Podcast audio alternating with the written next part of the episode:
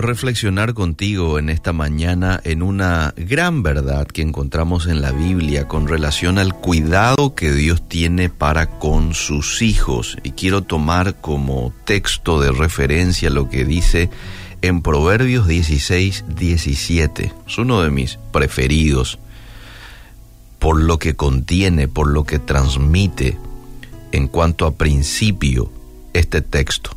Cuando los caminos del hombre son agradables a Jehová, aún a sus enemigos hace estar en paz con él. Wow.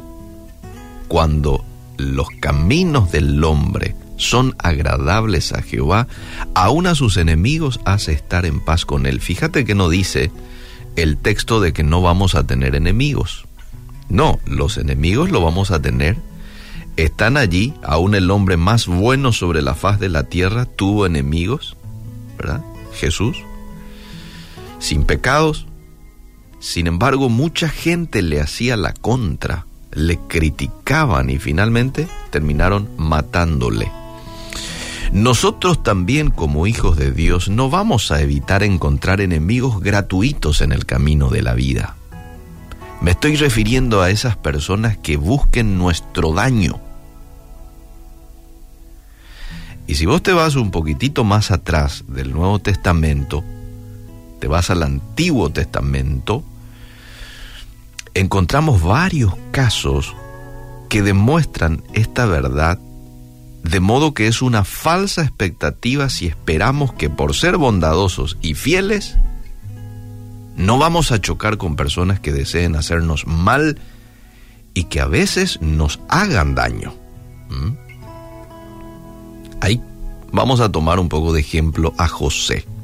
José sufrió el desprecio, sufrió la traición de sus hermanos, aunque su vida era mucho mejor que la de ellos.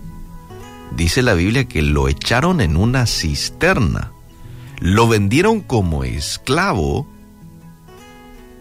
pero sin embargo, aún así, decidió serle fiel a Dios estando en tierra lejana a su tierra, en tierra ajena a la de él, con religión distinta, con Dios distinto, ahí se portó bien, ahí fue fiel a Dios.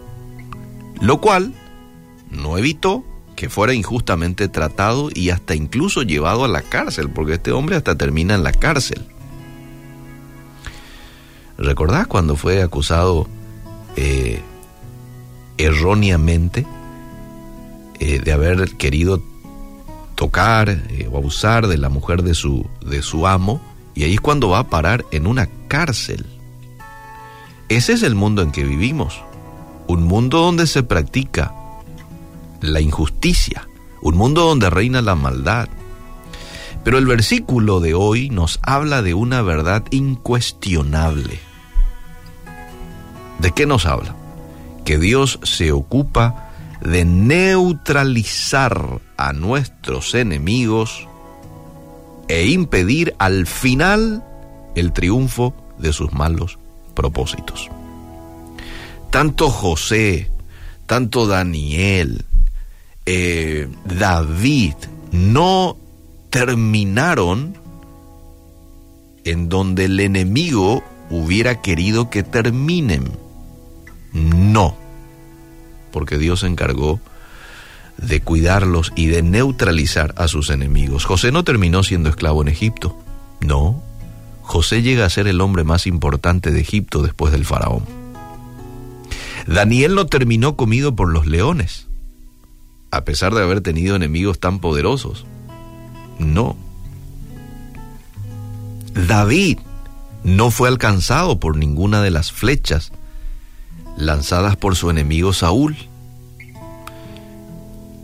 Entonces, siempre es beneficioso, amable oyente, vivir una vida que a Dios agrade, obedeciendo sus mandatos, haciendo su voluntad, aunque algún enemigo gratuito intente hacernos la vida difícil.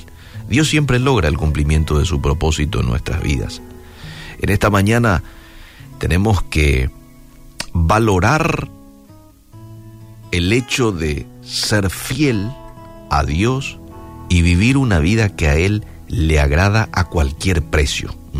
Porque eso trae como resultado de que Dios pueda neutralizar a nuestros enemigos y nos pueda dar paz con ellos, con aquel que quería tu daño, con aquel que quería quitarte de carrera, quitarte del camino. Finalmente, en muchas ocasiones, terminas llevándote bien con esa persona porque Dios interviene en la vida y en las situaciones de aquellos que le son fiel. La fidelidad siempre trae como consecuencia bendición, amable oyente. Y no lo digo yo, lo dice la Biblia. Lo dice la Biblia. Fue clarito Dios con el pueblo de Israel. Las bendiciones que iban a venir como consecuencia de que ellos obedecieran a los mandatos que Él le había entregado por medio de Moisés. Como así también fue muy claro Dios en mostrarles cuál iba a ser la consecuencia negativa si ellos no obedecían a Dios. Que Dios nos ayude a poder ser hombres y mujeres que vivan vidas agradables delante de Dios. ¿eh? Y esto no quiere decir de que nunca uno va a pecar, porque a veces cometemos errores involuntarios en ocasiones, nos descuidamos de la oración, de la lectura bíblica y tomamos decisiones equivocadas que van en contra de la palabra de Dios. Pero esto significa que cuando yo soy un hombre que agrada a Dios, siempre voy a darle la apertura al arrepentimiento, la apertura a esa vocecita del Espíritu Santo cuando Él me indique, hiciste mal, dijiste mal, esto no tenías que haberle dicho a fulanito de tal, con ese tono, con la manera en que lo hiciste. Y yo tengo la apertura de decir, bueno, Espíritu Santo, aquí estoy, perdóname. Y voy a pedir perdón a la otra persona. Incluso puedo restituir el daño en la otra persona. Esto es vivir una vida que agrada a Dios. Una vida que se sujeta a la voluntad de Dios. Ayúdanos, Señor, a poder vivir de esta manera. Perdona nuestros pecados, perdona nuestros errores, limpia nuestra mente, limpia nuestro corazón, Señor, en esta mañana, de tal manera que todo lo que salga de nuestra boca, nuestras acciones, puedan ser palabras puras, acciones puras que levanten, que edifiquen, que den vida a aquel que lo escucha, a aquel que nos ve. Te alabamos en esta mañana, Dios.